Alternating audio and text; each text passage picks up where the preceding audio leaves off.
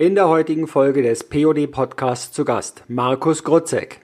Markus Grutzek ist Geschäftsführer der Grutzek Software GmbH, des Beratungshauses Die Erfolgslotsen. Das ist der Sparringspartner für Berater und Führungskräfte im Vertrieb und Service.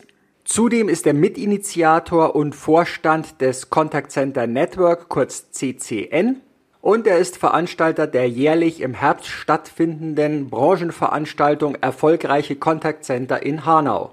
Bei all dieser seit über zwei Jahrzehnten angesammelten Branchenkompetenz bleibt es nicht aus, dass Markus Grutzek sich für die meisten Serviceorganisationen einfach nur eine Customer Happiness Abteilung wünscht. Was sein Beitrag dazu ist, wie er in den letzten Monaten mit seinem Unternehmen andere unterstützt hat und selbst gut durch die Krise gekommen ist, das werden die Inhalte unseres heutigen Gesprächs sein. Präsentiert wird euch diese Folge von Telequest, ihrem Spezialisten für Servicerufnummern aus über 130 Ländern. Und nun gute Unterhaltung.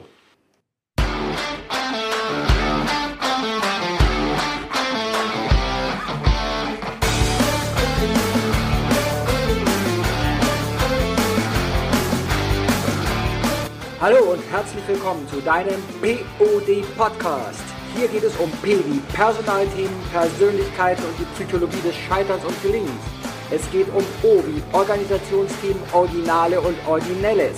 Und es geht um D wie Digitalisierung, Disruptives und Demografie. Medienpartner dieses Podcasts ist das Fachmagazin Teletalk, Kundendialog für Profis. Begleitend zum CCV Quality Award unterstützt der CCV Deutschland e.V., der Branchenverband der Call- und Contact Center Wirtschaft, diese Podcast-Folge. Mehr dazu unter www.quality-award.de. Mein Name ist Manfred Stockmann und ich freue mich, dass du heute dabei bist.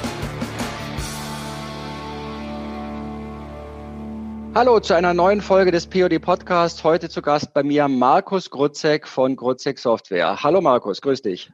Hallo Manfred. Lieber Markus, wir haben jetzt stürmische Zeiten hinter uns. Du befindest dich momentan im Homeoffice oder weil deine Firma so nah ist, bist du auch immer in der Firma?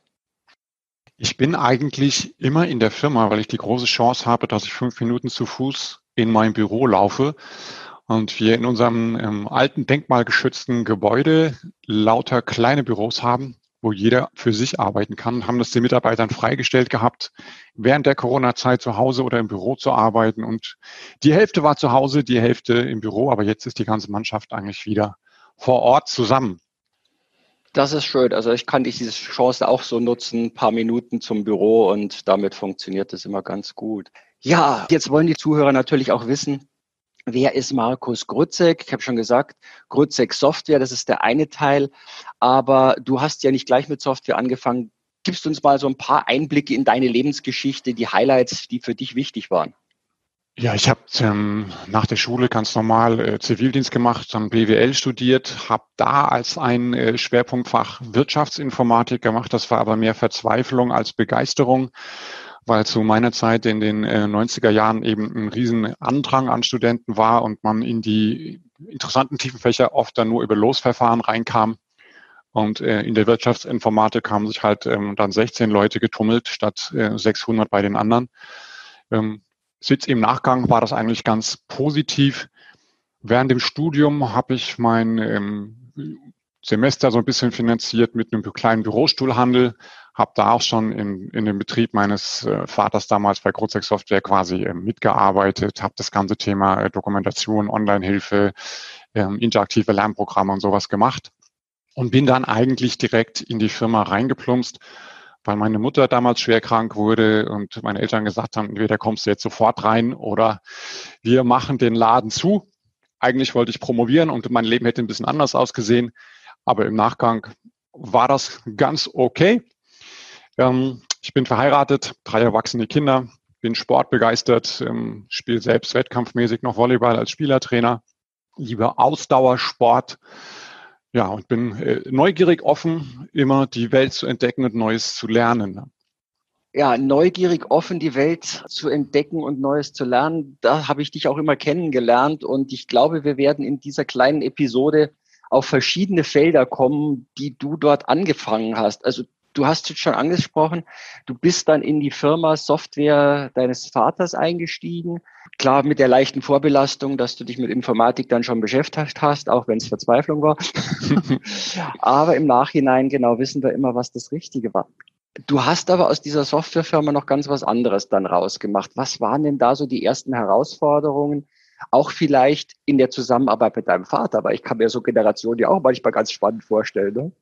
Ja, also mein, mein Vater hat die Firma 1979 gegründet und er war davor Leiter Softwareentwicklung gewesen in einem ja, großen Systemhaus. Und die haben halt Hardware vertickert in den Ostblock und es war ja damals Zeit kalter Krieg.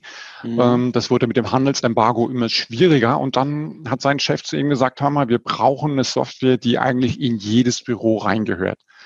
Und damals war ja Standard Schreibmaschine und eben dieses äh, Karteizettel-Rondell, was vielleicht die, die älteren Leute unter uns noch kennen.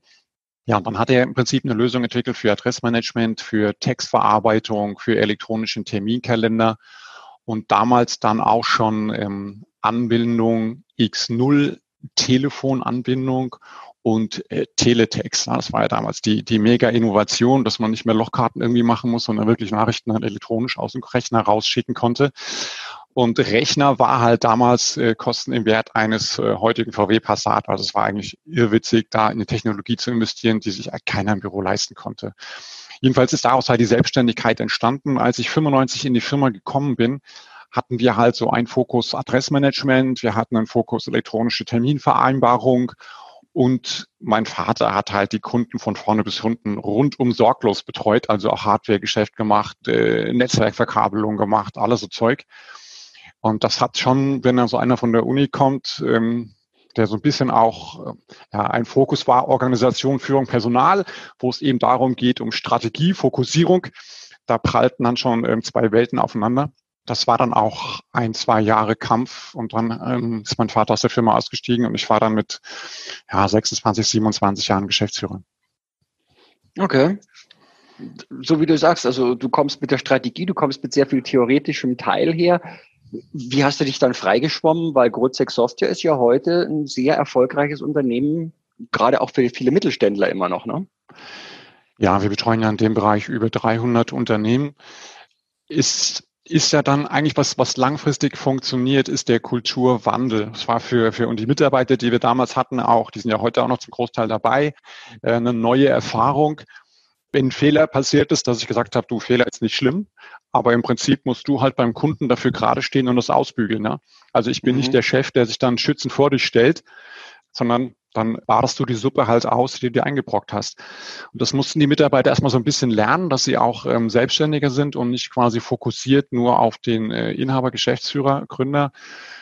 Und dadurch haben wir aber relativ gut selbstständig arbeitende Teams und, und kurze Wege, wo sich Sachen äh, entwickeln, verbessert werden. Auch bei unseren ähm, Teamsitzungen, die wir quasi wöchentlich haben, ist es ja so, dass da jeder im Prinzip Ideen reinbringt oder Sachen, die komisch laufen oder äh, Fragen, was man optimieren kann. Und dadurch, glaube ich, haben wir einen Spirit, wo wir relativ fix Sachen auf den Weg bringen können, ändern können auch. Und damit aber auch, so wie du es sagtest, diese Nähe zum Kunden. Also wenn dein Entwickler beim Kunden selber die Sachen wieder gerade richten muss, dann kommt ja da auch ein ganz anderes Verhältnis mit zusammen als vielleicht bei manchen Großunternehmen, wo permanent wechselnde Mannschaften auftauchen. Ne? Ja, das, das stimmt absolut. Und es ist ähm, auch immer wieder spannend dann, wenn sich Entwickler quasi reindenken müssen in die Erlebniswelt von, von Kunden und die Herausforderungen von Kunden, wenn, wenn, wenn die quasi in diesen Meetings selbst mit dabei sind und ähm, hören, was quasi das für Zeitaufwände manche Probleme äh, mit sich bringen, dann werden Anforderungen einfach auch ernster genommen, als wenn quasi der Chef ums Eck kommt und sagt, hey, wir brauchen dafür eine Lösung. Ne? Mhm. Jetzt ist ja, wenn du 95 dort sozusagen die Alleingeschäftsführung hattest, da begann ja gerade mal so diese ersten Teile mit Internet. Bei ja. vielen Unternehmen dauert es noch fünf Jahre später oder sechs, bis es dann irgendwo ankam. Das begann so die ersten, na, noch nicht mal. E-Mail war zu der Zeitpunkt im Business ja auch noch gar nicht so verbreitet. Mhm. Das fing ja auch erst zu 97, 98 an. So, was war denn da? Weil du bist ja eigentlich im Endeffekt dann schon gleich mit dem nächsten Wandel, mit der nächsten Phase, mit den nächsten Herausforderungen dann weitergegangen. Also Und haben, haben sich die Geschäftsfelder verändert dann auch für dich? Ja, also damals hat man ja noch ganz viele ähm, Werbebriefe per Post verschickt. Ja? Also klar, mhm. wir haben dann Porto-Optimierung gemacht für Infopost, Infobrief, was es damals halt von der Deutschen Post gab. Und dann war ja die Strategie, dass man gesagt hat, ich telefoniere den Brief nach. Mhm. Ja, das heißt, wir haben damals schon ganz hohen Fokus gehabt auf die Telefonintegration, dass man im Team gemeinsam Adresslisten abtelefonieren kann. Ja, das war natürlich immer von der Denke her relativ einseitig. Ich mache einen Serienbrief, der ist portoptimiert, dann kommt der Call und dann haben wir im Prinzip den Verkauf oder den, den Termin dann. Ja. Aber das war ja Datenbank getrieben, sehr modular aufgebaut, haben dann irgendwann interaktiven Gesprächsleitfaden entwickelt, damit auch die Mitarbeiter in der Gesprächsführung unterstützt wurden und haben da schon begonnen, so die ersten ähm, Auswertungsmöglichkeiten zu haben. Also wie, wie ist denn die Erreichbarkeit der Leute und so Geschichten. Ne? Das war ja damals relativ neu es war damals neu und es passt ja zu dir, so wie du sagtest, dranbleiben. Aber das musst du als Unternehmer ja sowieso. Wie kamst du denn dann in den ganzen Bereich der Callcenter-Welt rein? Weil da kenne ich, da kennen wir uns hier seit mhm. oh, etlichen Zeiten. Ja. Aber das ist ja, du hast ja vorher so einen Mittelstand, Adressverwaltung, klar. Und Outbound war jetzt auch schon, wenn man das englische Wort dafür vernimmt, ja. hinterher telefonieren. Ja, also wir haben angefangen quasi mit der, der Einzelarbeitsplatztelefonie. Also die Idee war, oder was wir gemerkt haben damals, ähm, Adressmanagement wird von Vertriebsmitarbeitern genutzt und ähm, die wollten automatisch telefonieren und diese Anrufidentifizierung haben, dass also wenn der ähm, Anrufer eingeht, man sofort den Kundendatensatz vor der Nase hat und nicht irgendwo eine Akte raussuchen muss aus einem Ordner. Ähm, und dann wurde das ja schnell von, von Callcentern adaptiert, die dann aber gesagt haben, ja, das mit der Einzeltelefonie ist ganz nett, aber wir haben die Herausforderung, wir müssen eben im Team Listen abarbeiten und wir wollen nicht ähm, die Adressbestände, die wir haben, den Datenvorrat aufsplitten müssen auf einzelne Mitarbeiter, weil es natürlich automatisch so passiert, dass der eine vielleicht ein bisschen schneller ist, weil er kürzere Gesprächsdauern hat und der andere eben eine schlechte Erreichbarkeit, weil er den Buchstaben D erwischt hat, wo lauter Doktor irgendwas ist und Arztpraxen angerufen werden. Ähm, deswegen diese diese Teamtelefonie und dieses Kampagnengetriebene, was uns dann eben schnell in die Callcenter-Welt reingebracht hat. Mhm. Und die Callcenter-Welt sah ja damals auch noch ein bisschen anders aus. Wir werden jetzt noch auf diese drei anderen großen Säulen, die ja mit Callcenter zu tun haben, Contact Center Network, die Contact Center Investitionsstudie und die erfolgreichen Contact Center sind ja drei Veranstaltungen, Module, Dienstleistungen, die da noch so drumherum ergeben haben. Was hat sich denn für dich so in den wesentlichen Teilen so von, ja, sagen wir mal so von Ende der 90ern zu heute verändert? Und heute sagst du ja nicht mehr Adressverwaltung, sondern letztendlich, sondern auch CRM, Customer Relationship Management Software. War das Siebel, waren es diese Oracles, die diesen Schub gegeben haben? Also wir haben aus der eigenen Vertriebserfahrung eben heraus gemerkt, diese Methode, also diese Auer-Methode, anklopfen, mhm. umhauen, abhauen, äh, funktioniert ja in den seltensten Fällen. Also mhm. Customer Journey funktioniert ja über viele Touchpoints. Und deswegen mhm. haben wir 2000 unsere ganze Softwarearchitektur quasi weggeschmissen und gesagt, okay, wir müssen alles neu machen. Was wir brauchen, ist ein, ein flexibles Datenbank-Tool. Aber obendrauf muss es einen grafischen Workflow-Designer geben, um kontaktbezogene Geschäftsprozesse kanalübergreifend abbilden zu können. Also jedes Unternehmen sollte eigentlich quasi seine Prozesse selbst modellieren können, aber auch tracken, messen, was eigentlich da passiert, in welchem Ergebnis quasi Vorgänge bearbeitet werden, wie viel Personalaufwand äh, an welcher Stelle entstehen und wie viel Personalaufwand insgesamt in so einen Vorgang reinfließen. Und dem, der Lösung ist es im Prinzip vollkommen egal, ob ich jetzt ein, ein Service-Hotline bin, ob ich ein, ein CRM-Vertriebsprozess bin, ob ich ein Bestandskundenbetreuungsprozess bin oder ob ich eben im, im Callcenter klassisch eine Outbound-Aktion bin mit äh, Terminvereinbarung und Quali-Call und ähm, der Call hat ja meistens auch irgendein Follow-up. Ja, da wird eine E-Mail-Bestätigung geschickt, da wird ein, äh, ein Fax geschickt, ein Brief geschickt, ähm, ein Termin eingetragen in den Kalender. Also die Welt ist ja nicht nur Call. Und wir schauen uns eigentlich immer den Gesamtprozess an und sagen, wie kann ich den Prozess steuern und wie kann ich Prozessschritte automatisieren und dem Anwender äh, Leitplanken vorgeben, in denen er im, sich quasi bewegen kann. Also ich möchte eigentlich Komplexität reduzieren und eine gewisse äh, Führung für den Mitarbeiter ähm, mit reinbringen. Mhm. Und ich glaube, da hakt es in, in ganz vielen Unternehmen. Ähm, wenn wir quasi reinkommen in Unternehmen, dann machen wir erstmal so ein, oder fragen nach den Prozessen oder machen dann einen Prozessworkshop, weil wir eben ganz oft erleben, dass die bestehenden Prozesse, die stoßen an die Abteilungsgrenzen, da sind die Prozesse zu Ende oder die Prozesse sind so gewachsen, weil das halt mit den bestehenden Systemen nicht anders ging. Und dann nehmen wir eigentlich die Sicht des Kunden ein und ähm, helfen Unternehmen quasi, ihre Prozesse aus Kundensicht zu modellieren. Mhm. Wie leicht fällt es für die Unternehmen?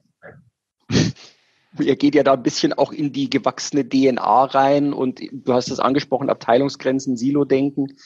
Ich hatte jetzt erst letzte Woche auch die Aufzeichnung mit Anne Schüller und die ja. hatte ihre Touchpoints-Bücher und so weiter und ja. die kam auch immer auf das Thema die Datenkatastrophe, das Miteinanderreden eine Katastrophe, das übergreifende Denken eine Katastrophe. Also wenn man es ja. jetzt mal ein bisschen überspitzt sagt. Aber irgendwelche dieser Bausteine, du hast angesprochen, sind immer da. Wie kommst du damit klar? Wie geht, wie löst man das auf? Ja, also wir versuchen aus allen Abteilungen, die irgendwie direkten Kundenkontakt haben, die mit reinzubekommen in, in den Kickoff und mit den Leuten quasi gemeinsam die Prozesse zu modellieren. Also natürlich haben wir so, so grundlegende Schablonen, die man theoretisch importieren könnte, aber wir fangen eigentlich frisch fröhlich auf einem leeren Moderationspapier an und arbeiten mit Karteikarten quasi gemeinsam die Prozesse aus. Mhm. So dass wir irgendwann als Team über die Abteilungsgrenze sagen, ja, so stellen wir uns unseren Zielprozess vor und das sind die Follow-ups an den verschiedenen Stellen. Ähm, das heißt natürlich auch, dass sich die Abteilung und auch Geschäftsleitung ähm, darauf einlassen müssen. Das passiert auch leider nicht immer. Also ja. die Frage ist ja auch, wie, wie ganzheitlich so ein Unternehmen so ein CRM-Ansatz verfolgt. Oft ist es ja so, dass man zumindest am Anfang äh, in Unternehmen nur für einen ganz äh, kleinen Ausschnitt, eine ganz konkrete Aufgabenstellung irgendwie eine Lösung sucht. Hm. Und erst dann nach der Einführung quasi merkt, oh, ja, da könnten wir ja eigentlich viel mehr machen. Ja, also wenn zum Beispiel die interne äh, Callcenter-Einheit, die nur für die Terminvereinbarung für Außendienste zuständig ist, damit arbeitet, und irgendwann bekommt das Marketing mit, hey, die haben ja ganz coole Daten. Ähm, die könnten wir ja auch für unsere E-Mail-Marketing-Kommunikation, also Newsletter und Follow-up-Strecken nutzen. Ähm, dann kann dann quasi im Unternehmen was wachsen, weil man einfach einmal merkt, okay, aus der E-Mail-Kommunikation ergeben sich vielleicht Verkaufsimpulse, die wir automatisiert an den Vertriebsmitarbeiter weitergeben können, sodass der quasi, wenn ein Interessent im Newsletter auf einen Beitrag zu einer neuen Produktvorstellung geht oder sich ein Video von der Case Study anschaut, dass wir dann automatisch den Outbound Call für den Vertriebler im CRM initiieren. Und dann gibt sich quasi da wirklich ein Schuh aus, weil dann auch diese Abteilungsgrenzen zwischen Marketing und Vertrieb vielleicht ein Stück weit löcherig werden und aufgelöst werden. Wenn es nach mir ginge, äh, sollten wir eh nur eine Customer Happiness Abteilung haben und nicht diesen, diese äh, formale Trennung zwischen Service, Marketing und Vertrieb. Ja. ja. Ja, das mit der Customer Experience ist auch immer so ein Thema. Eine Erfahrung und ein Erlebnis hat man immer. Ne? Ja. Die Frage ist nur welches. Mhm. Diese ganzen, wie nachhaltig bleiben die? Du hast, du bist ja dann auch mit den Unternehmen drin welche Unternehmen lassen sich darauf ein? Gibt es dann auch oftmals so eine Eigendynamik im Unternehmen, die sich dann weiterentwickelt? Ja, unser Ziel ist ja, dass das Know-how in dem Unternehmen quasi bleibt. Also wenn wir mhm. mal die, die Pilotphase ähm, erfolgreich hinter uns gebracht haben, dann bleibt das Know-how auch jetzt was, was Customizing der Software betrifft, ja im Unternehmen. Und die entwickeln das Ding dann quasi immer weiter und implementieren dann neue ähm, Prozesse in der Lösung. Und oft ist es dann so, dass wir nach zwei, drei, fünf Jahren mal einen Anruf bekommen und sagen, Mensch, Herr Krutzek, jetzt haben wir einen Knoten im Kopf. Ja, wir sind irgendwie ISO-zertifiziert und wir müssen irgendwie dokumentieren, wie das mit den Servicevorgängen läuft. Können Sie mal kommen, wie können wir das abbilden? Ja, und dann mhm. machen wir halt einen Serviceprozess. Aber das sind dann Sachen, die sich evolutorisch irgendwo ergeben oder es wechselt der Vertriebsleiter, der sagt, na, ich habe hier irgendwas, aber ich kapiere es nicht, wie es eingerichtet ist. Die Zeit hat sich ja auch verändert. So ein großer Katalysator war jetzt zum Beispiel die Corona-Krise, ja, wo viele gemerkt haben, die eben bislang auf Außendienst gesetzt haben, oh, mit dem Außendienst, das funktioniert ja gar nicht mehr. Ich kann ja keine Leute äh, besuchen, keine Kunden besuchen. Ähm, was macht mein Außendienst jetzt und wie können wir auch anders mit den Kunden interagieren? Ne? Wie kann man das integrieren in die Prozesse? Mhm. das war jetzt ein schönes Stichwort auch nochmal. Die Corona-Krise hat ja einiges verändert. Du warst schon vorher sehr stark in dem Thema. Das, was du auch gesagt hast, also es ist jetzt nicht nur die Software, es geht um die Vertriebsprozesse und es geht auch um die Vielfalt von Vertriebsmöglichkeiten. Und da bist du ja jetzt auch in den letzten Jahren ziemlich stark aufgetreten mit dem Thema, wie kann ich Kaltakquise vermeiden? Also wie kann ich auch Vertriebsprozesse teilautomatisieren und was kann ich da überhaupt noch machen? Was auch ja wieder aus den USA erstmal rüberschwappte und so langsam dann in Deutschland hier greift. Ja. Was machst also, du da noch so zusätzlich? Also wir machen ja selbst Vertrieb, von daher probiere ich gerne auch einfach Sachen aus und schaue, was funktioniert und ähm, mache meine Erfahrung auch, was nicht funktioniert. Wir haben gemerkt, auch in den ganzen Webinaren durch die Umfragen, auch wenn man sich an die eigene Nase fasst, wo informieren sich die Leute denn, wenn sie irgendwie eine Herausforderung oder ein Problem haben? Mhm. Ja, und die Erfahrung ist ja da, dass 90, 95 Prozent der Leute auch im B2B-Bereich sagen, ähm, die Suchmaschine ist die erste Anlaufstelle. Mhm. Und nicht mehr die, die Fachzeitschrift, auch nicht mehr der Laden um die Ecke. Also diese enge Lieferantenbindung, die es vielleicht früher gab. Ja, also wie zu Zeiten meines Vaters, wo man dann eben von dem die Software bezogen hat. Der hat einem auch die Rechner besorgt und den Server implementiert und für die Datensicherung gesorgt. Ich glaube, das ist heute vorbei. Das kann sich eigentlich keiner mehr leisten. Ne? Von daher ist online die erste Anlaufstelle in der Recherche und da muss man einfach dann gefunden werden. Und das heißt, ich muss meine, meine Kunden kennen, ich muss die Probleme und Herausforderungen meiner Kunden kennen.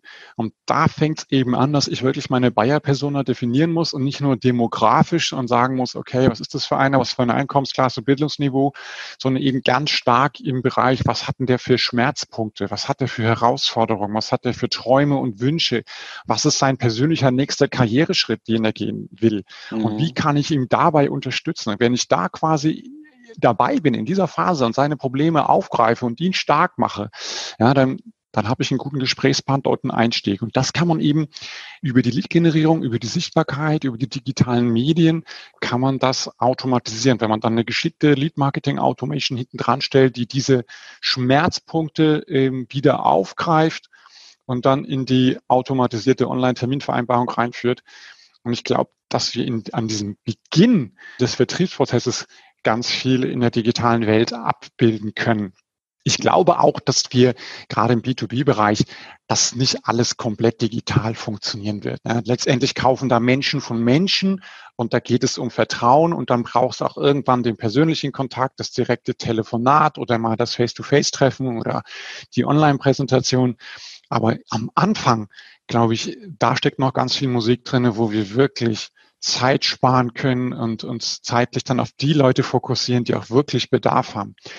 Ja, na, für mich kommen ja immer vier Punkte zusammen. Ich will Leute haben, die wirklich einen konkreten Bedarf haben, die Leidensdruck haben, die auch in der nächsten Zeit wirklich was umsetzen wollen, die Entscheider sind und die auch Budget haben. Ja, mit allen anderen mhm. Leuten brauche ich nicht reden. Ja. Das heißt aber auch für viele Vertriebs- und für Marketingabteilungen heute ja schon ein stärkerer Umdenkprozess, ne? Ja, absolut. Also ja, in, ich erlebe immer noch viele Unternehmen, die sagen, wir, wir waren doch in der Vergangenheit erfolgreich mit dem, wie wir es gemacht haben, indem wir äh, telefonische Anrufe gemacht haben und uns vorgestellt haben und Termine für den Außendienst vereinbart haben. Da ist er da hingefahren und im persönlichen Kontakt haben die dann die Aufträge eingesammelt.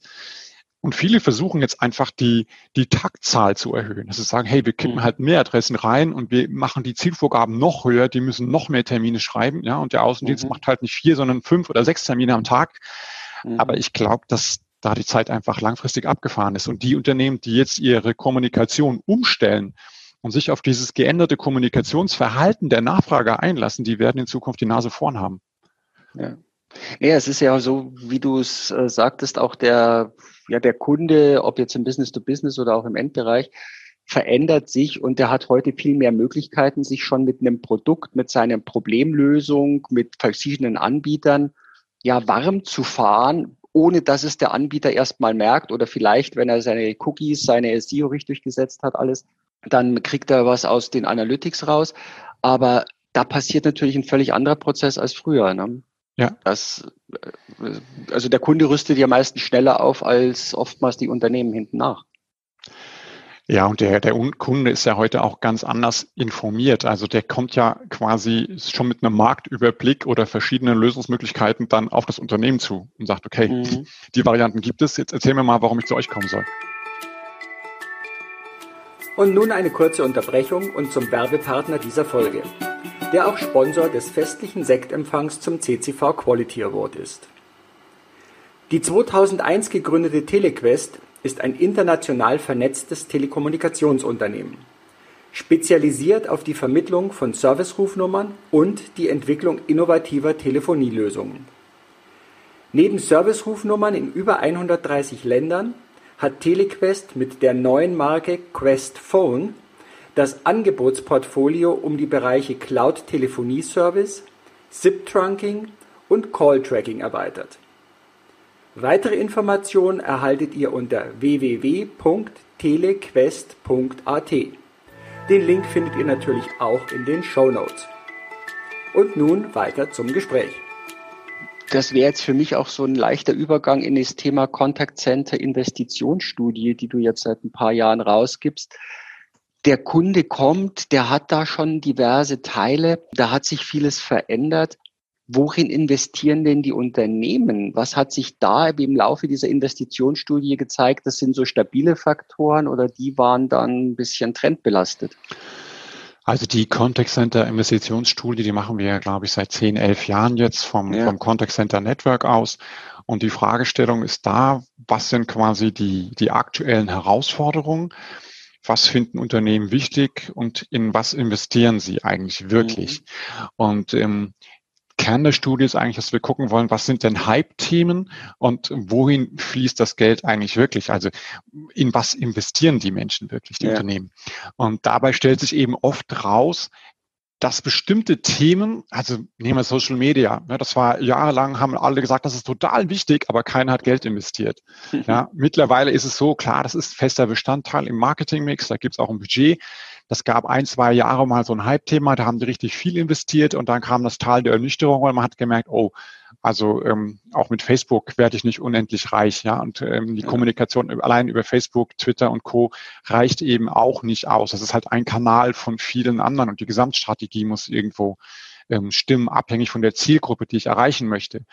Aber das ist so ein Beispiel, wo wir merken, okay, da gibt es bestimmte Themen, die, die kommen mal hoch, haben ihren Pick und dann gehen sie wieder runter so Themen, die uns natürlich permanent begleiten von Anfang an, ist das Thema Personal.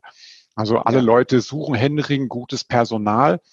Ähm, das gibt's wenig, ja. Man investiert dann viel in Personalentwicklung, aber auch das ist ja irgendwo endlos, wie, wie schlau ich die Leute machen kann.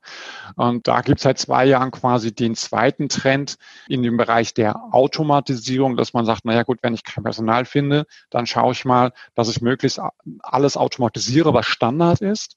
Was auf der anderen Seite natürlich wieder dazu führt, dass die Anforderungen, die Skills an das Personal natürlich steigen. Ja, weil alles, was 0815 war, wird automatisiert, digitalisiert, dafür brauche ich die Mitarbeiter nicht mehr.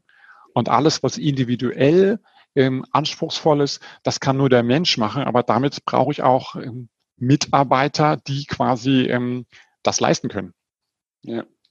Ja, und damit bin ich automatisch in einer anderen Konkurrenzsituation, weil ich ja jetzt Mitarbeiterprofile suche, die auch von anderen gesucht werden. Und wir ja. hatten ja vorher, du hattest ja gesagt, die Kunden kommen wesentlich informierter an wir sehen ja auch immer wieder, die Gesprächs- oder die Telefonie im Volumen geht in der Stückzahl zwar runter und wird durch andere Kanäle sukzessive abgelöst, aber die Gesprächszeiten, die dahinter liegen, haben sich dramatisch verdoppelt, verdreifacht, teilweise vervierfacht, ja. weil ja auch hier wieder eine andere Qualifikation gebraucht wird, um jetzt diesem Kunden Vernünftiges zu geben. Absolut richtig, ja. So leben wir auch so. Also, und das ist jetzt wahrscheinlich auch nicht so dein Themenbereich in der Personalgeschichte abgefragt. Die Rekrutierungsprozesse, also das ist, was ich immer wieder feststelle, die sind äh, bei vielen Unternehmen noch aus den 80er Jahren. Da hat sich also jetzt nicht großartig was verändert. Und man wundert sich immer, warum man nicht die Leute für, das, für dieses Jahrtausend bekommt. Ja. Also da ist oftmals auch schon Personalvertrieb dahinter im wahrsten Sinne des Wortes. Ja, das kann ich bestätigen. Also mein, mein Ältester, der hat sich ja für diverse Praktika beworben, auch bei, bei sehr großen Unternehmen und ähm, hat da haarsträubende ähm, Erfahrungen gemacht, wo eben dann auch High Potentials einfach dann ähm, abspringen. Und dann sagen wir, ja. dann doch nicht. Da ist es jetzt wieder das Schöne, wenn man auch noch in der Familie automatisch schon die nächste Generation hat, die jetzt Erfahrungswerte hat, die mir auch schon wieder ins eigene Geschäft fließen lassen kann. Ne? Ja, also die, die Interessen sind noch völlig anders gelagert aktuell.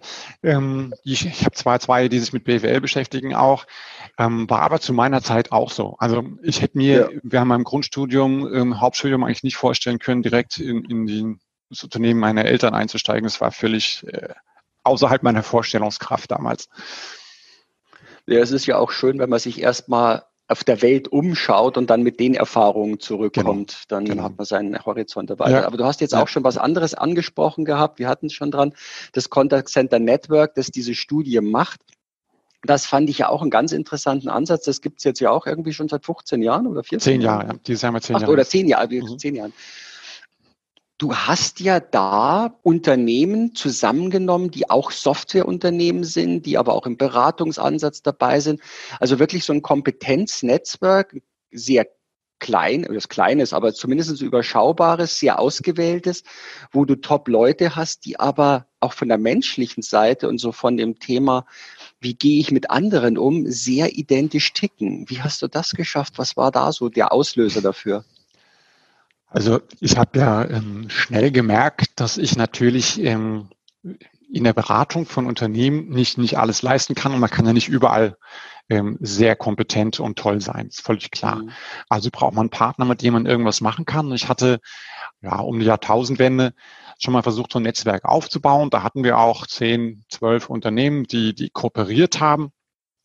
Und das ist aber irgendwie auseinandergelaufen, weil wir gemerkt haben, wenn ich Unternehmen verschiedener Größe zusammenbringe, also auch ähm, ein, ein Deutschland-Niederlassung von einem amerikanischen Konzern, die können gar nicht so schalten und walten wie kleine Mittelständler, wo Geschäftsführer zusammensitzen und sagen, okay, was sind die nächsten Schritte, was wollen wir entscheiden, wer legt wie viel Kohle auf den Tisch und dann machen wir das. Mhm. Ähm, deswegen ist das erste Netzwerk quasi gescheitert. Und wir haben dann im, das zweite Netzwerk, Context in Network, in 2010 gegründet. So ein bisschen auch aus der Frustsituation. Wir waren alle immer Mitglied gewesen im äh, DDV, im CCV damals noch. Ja, und dann haben wir überlegt, Mensch, da zahlen wir Mitgliedsbeiträge und was passiert da mit dem, mit dem Geld dann? Also für uns unmittelbar. Mhm. Und haben dann am Vorabend vom erfolgreichen Context Center zusammengesessen und überlegt, Mensch, was machen wir denn?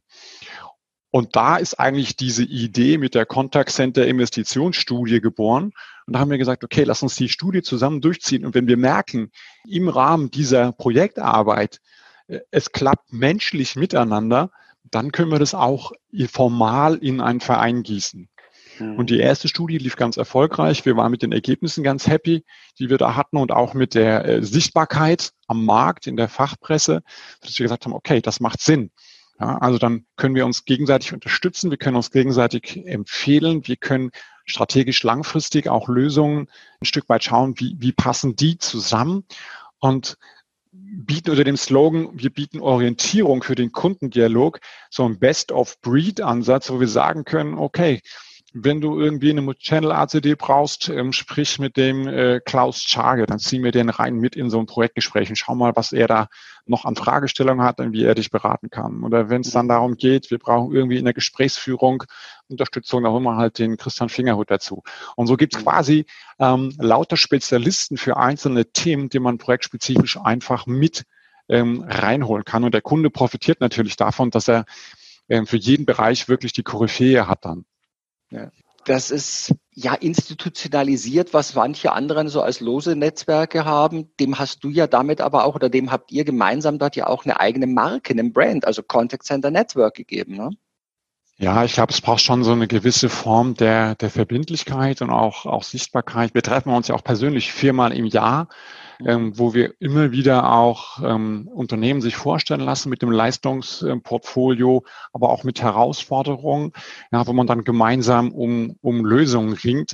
Also keine Ahnung, geiler Richtlinie ist da so ein Thema, ähm, wo wir uns mit engagieren mit dem Klaus Schage oder andere Punkte, wo man einfach ein Stück weit auch die die technische Sicht mit reinbringt. Ja, also wir arbeiten ja auch sehr eng mit den Branchenverbänden zusammen und schätzen das ja auch sehr.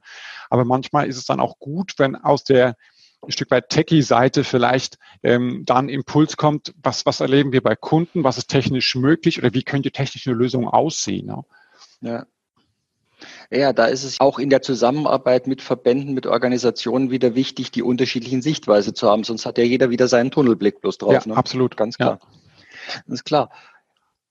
Ja, und du hast jetzt das dritte Stichwort auch schon mit eingebracht, die erfolgreichen Contact Center, eine Veranstaltung, die dieses Jahr im vier, zum 14. Mal stattfindet. Und du hast den Termin auch festgesetzt im November. Es wird eine Live-Veranstaltung sein, wenn Corona sich so weiterentwickelt. Ne? Ja, also wir, wir planen, also die, sag mal so, im erfolgreiches Contact Center war ja eine Idee, die, die wir entwickelt haben oder aus dem Frust entwickelt haben, weil das im Messeveranstaltungsgeschäft für uns immer schlechter lief. Also wir haben sonst mhm. vorher ähm, drei, vier Fachmessen im Jahr gemacht und wir haben gemerkt, die, die Leadkosten steigen, also die Besucherfrequenz auf der anderen Seite sinkt. Und dann habe ich überlegt, wir müssten ein Veranstaltungsformat sein, was eigentlich so mehr die Bedürfnisse der Leute trifft. Bei einer Fachmesse schlender ich von Stand zu Stand und man sieht da ähm, verschiedene Slogans. Und je nach Hype-Thema steht immer das Gleiche im Prinzip dran. Ja, also ich weiß nicht, wer seit ein, zwei Jahren Calls in the World steht überall irgendwie KI. Jeder macht irgendwas mit KI. Egal, ja. was nachher in der Büchse drin steckt. Und ich habe mir verschiedene Veranstaltungen angeschaut. Ich habe mir Visitenkartenpartys angeschaut und also wirklich hm, abgedrehte Veranstaltungen, wo ich sage, okay, ähm, egal wie schlecht die Veranstaltung quasi ist, du kannst immer was draus lernen, wie man es nicht macht oder auch manches mhm. einfach übernehmen, was Gutes. Und erfolgreiches Contact Center lebt ja ganz stark davon, dass wir Menschen miteinander ins Gespräch bringen. Ich glaube, dass jeder über einen ganz großen Erfahrungsschatz verfügt. Und wenn wir an, für einen Tag mal die Hosen runterlassen und einfach ehrlich und offen miteinander reden und fragen, dass wir unglaublich viel voneinander profitieren können. Und das ist, glaube ich, die, der Charme an der Veranstaltung, dass ja die Themen selbst vorgeschlagen werden aus dem Teilnehmerkreis, dass die Themen bewertet werden nach Relevanz und dann auch die Themen quasi vorkommen mit den höchsten Bewertungen und dass wir eben diese ganz starken Kleingruppen haben, Business-Marktplatz zum Austauschen, ähm, Impuls-Workshops, Vorträge, wo Leute zu einem Thema zusammenkommen, ähm, was Neues hören, sich da austauschen. Also das ist eigentlich so der, der Marktplatzgedanke, sag ich mal, wie es im Mittelalter war, ne? wo man sich Geschichten erzählt hat, wo der neueste Tratsch ausgetauscht worden ist, wo man zusammengekommen ist, ähm, einfach das Miteinander ja im Fokus war. Das ist keine Verkaufsveranstaltung, äh, wo, wo, Leute versuchen, Verkäufer versuchen, irgendwelche Lösungen an den Bank zu bringen. Ne? Ja.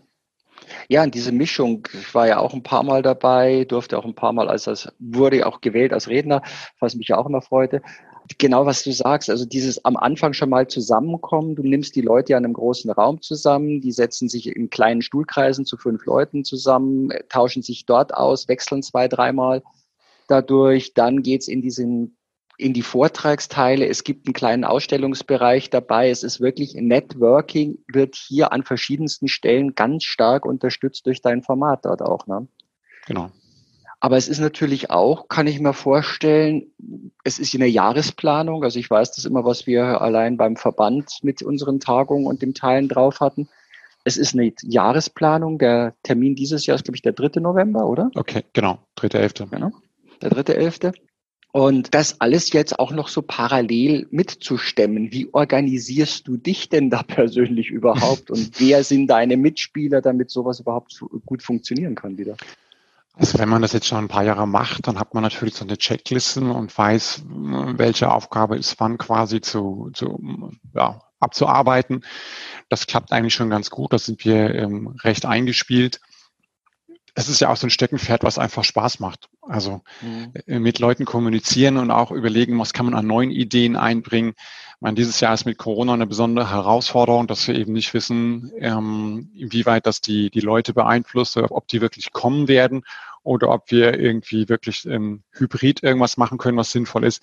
Da sind wir quasi auch noch am Überlegen und haben quasi einen Plan B, falls irgendwie Pandemiewelle 2 käme, was wir dann quasi online machen könnten. Mhm. Aber da seid ihr ja dann auch schon wieder auf dem vorderen Teil. Was sind für Herausforderungen? Was gibt es für technische Möglichkeiten? Und letztendlich lebst du ja damit dann auch schon wieder vor, wie Vertrieb auf unterschiedlichen Ebenen, Plattformen, überhaupt auch eben online, live online, Streaming-Formate, was auch immer da funktionieren könnte. Ne? Ja, also ich habe mich ja ähm, jetzt seit zwei Jahren intensiv mit Lead Marketing Automation beschäftigt und wir hatten in der Vergangenheit haben wir 3000 persönliche Einladungen verschickt per Post und haben die dann nachtelefoniert. Also ganz, ganz klassisch. Mhm. Dieses Jahr sind wir letztes Jahr erstmals den Weg gegangen, dass wir anders agiert haben, dass wir Leute angerufen haben und sie gefragt haben, ob wir ihnen die Einladung per E-Mail quasi schicken dürfen. Mhm. Und wenn die uns ihr Einverständnis gegeben hat, dann ist quasi die E-Mail-Marketing-Kampagne gestartet. Und das ist insoweit ganz spannend, weil ihr ganz eng mit dem anderen Konzept zusammen, mit dem CM zusammenarbeitet, dass ja. wir gesagt haben, okay, da kommt die erste E-Mail ähm, mit dem Link zur Anmeldung, da kommt die zweite E-Mail und so eine Strecke von vier, fünf E-Mails über einen längeren Zeitraum. Aber sobald er auf den Anmeldelink klickt, geht der Vorgang äh, bei uns im CRM quasi von dem Status ähm, E-Mail-Einladung rüber auf Warte auf Anmeldung. Und mhm. über den Workflow können wir steuern, dass der maximal fünf Tage quasi wartet, dass der das Anmeldeformular abschickt und dann geht's in den Outbound-Call. Mhm. Ja, das heißt, wir haben unsere ähm, Call-Zahlen drastisch reduziert. Ja, wir sind den Leuten nicht auf den Keks gegangen, weil die haben immer wieder mal eine E-Mail-Erinnerung bekommen, automatisiert. Und wir haben in der Kontakthistorie im CRM gesehen, wann ging die E-Mail raus, hat er geöffnet, hat er geklickt.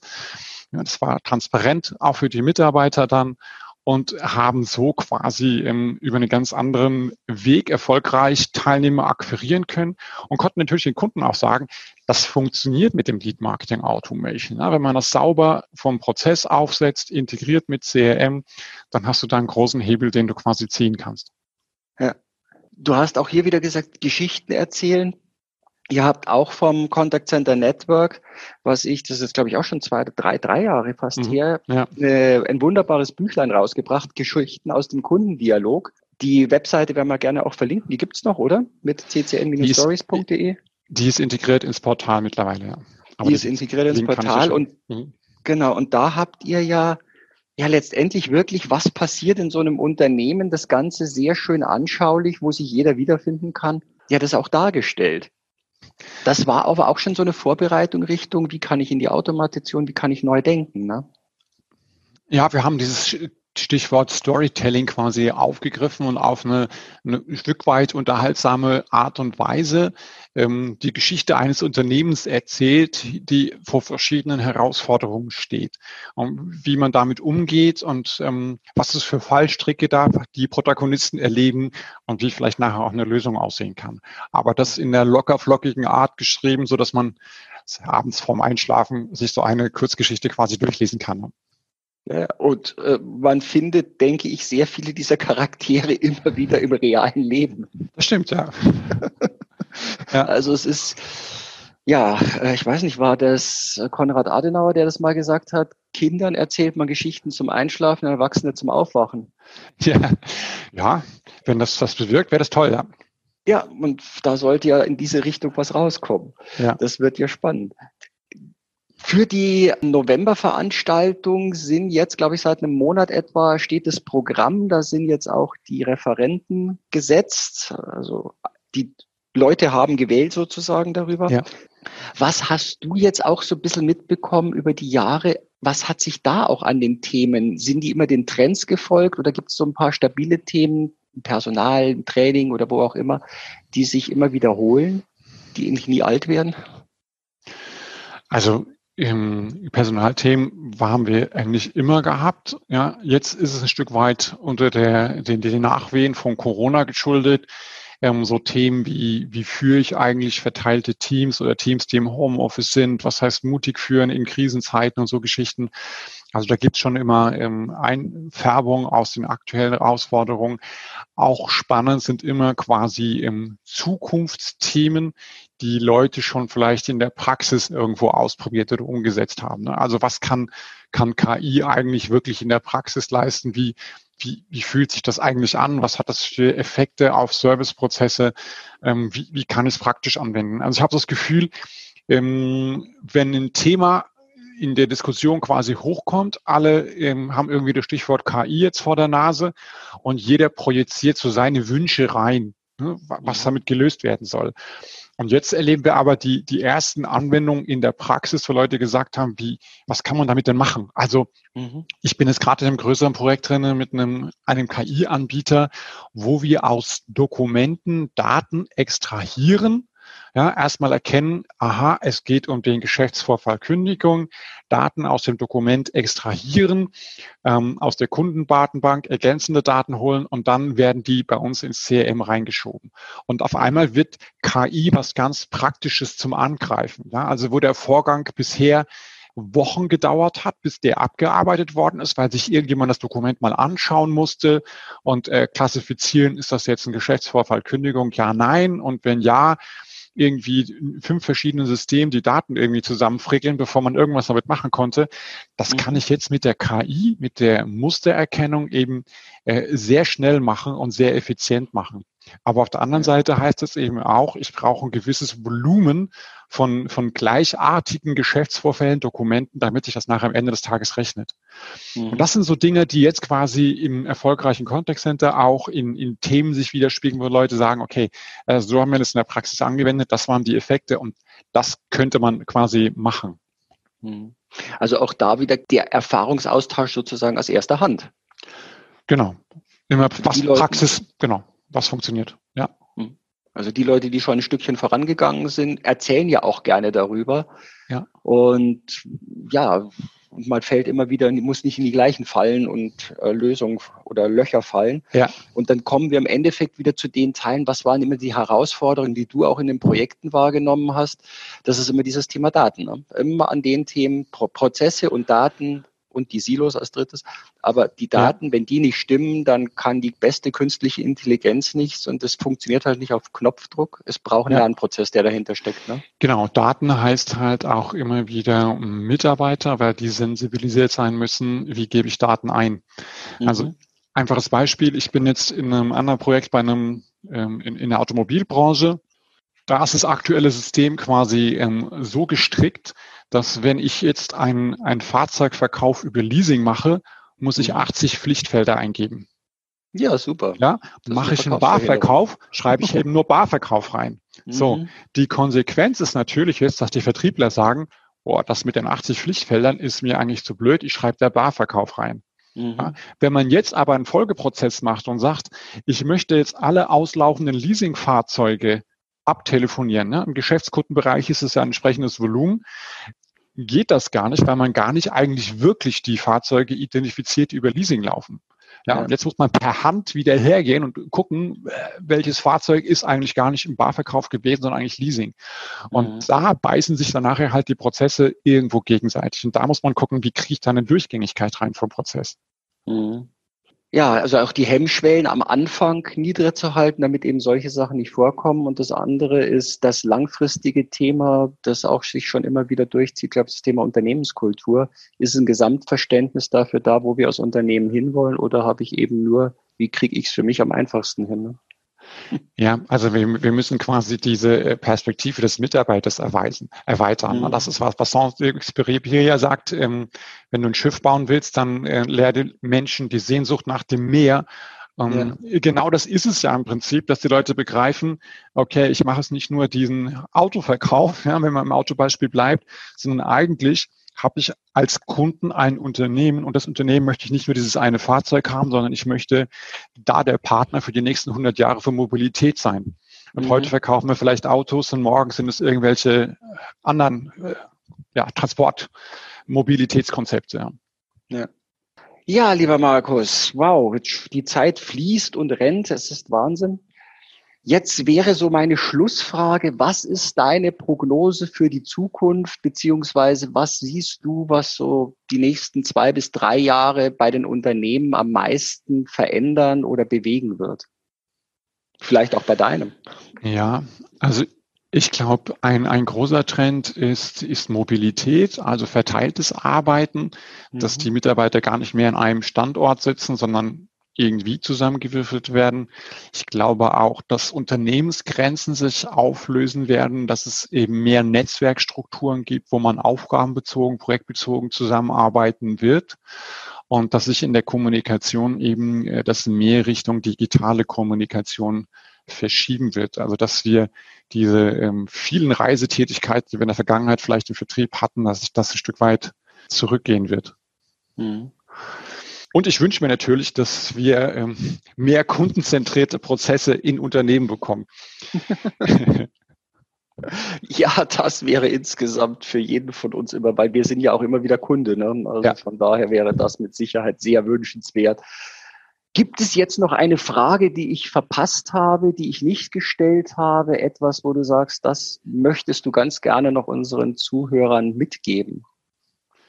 Ähm, nee, eigentlich nicht. Also ein Gedanke vielleicht noch. Ich glaube, ähm, dass wir aus der Erlebniswelt als, als Privatmenschen, die wir von den großen äh, Plattformen jetzt Amazon, auch was, was Service betrifft jetzt, kennen, dass das eben adaptiert wird, auch im B2B-Bereich.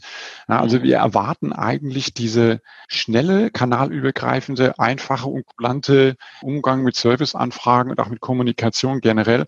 Und da werden wir uns halt langfristig orientieren und, und umschauen müssen. Mhm, wunderbar. Also das heißt jetzt auch für die, die jetzt dabei geblieben sind, sie sollten es jetzt verstanden haben, Contact Center Network und Grozek Software, das ist mehr als jetzt nur Software, sondern es ist ein ganzheitlicher Ansatz mit Experten, die lange Jahre zusammenarbeiten, die zusammengehören und die, die ja auch Kunden oder Auftraggeber Probleme wirklich aus den unterschiedlichsten Perspektiven beleuchten können. Mobil, digital und für Lead Automations. Genau. Ja, lieber Markus, dann vielen herzlichen Dank für deine Zeit, für diese vielen Insights und ja, auf dem die Verlinkungen setzen wir wieder natürlich alle drunter. Ansonsten freuen wir uns natürlich, wenn möglichst viele Leute zum 3. November sich anmelden. Auch da wird es den Link drunter geben. Und das wird ja so die nächste größere Veranstaltung sein, weil alles davor ist ja erstmal bis Ende Oktober ziemlich eingestellt worden. Genau, und ähm, bis 31. August kann man sich noch äh, mit einem Early Bird fürs erfolgreiche Contact Center anmelden und, ähm, und hat da quasi gar kein Risiko, weil man bis vier Wochen vor der Veranstaltung auch ohne Angabe von Gründen stornieren kann. Ja, da habt ihr ja wirklich alle Schwellen ganz niedrig gesetzt. Genau. Dann nochmal vielen herzlichen Dank, Markus, und wir sehen und hören uns sicherlich demnächst auch mal wieder. Danke dir Prima. erstmal. Ciao. Danke, Manfred. Ciao. Während der Schlussproduktion zu diesem Podcast erreichte uns die Meldung von Markus Grozek. Das erfolgreiche Contact Center findet dieses Jahr aufgrund der Corona-Auflagen am 3.11. als interaktives Online-Event statt. Aktuelle Infos findet ihr ab dem 1. September unter www.erfolgreiches-kontaktcenter.de. Natürlich findet ihr dies auch in den Show Notes. Vielen Dank euch fürs Zuhören. Präsentiert wurde diese Folge von Telequest. Unterstützt vom CCV Deutschland e.V. und als Medienpartner die Fachzeitschrift Teletalk, Kundendialog für Profis. Wenn es dir gefallen hat, dann abonniere diesen Podcast und gib ihm ein Like. Ich freue mich auf das nächste Mal, wenn auch du wieder mit dabei bist. Bis dann und hab eine gute Zeit. Dein Manfred Stockmann.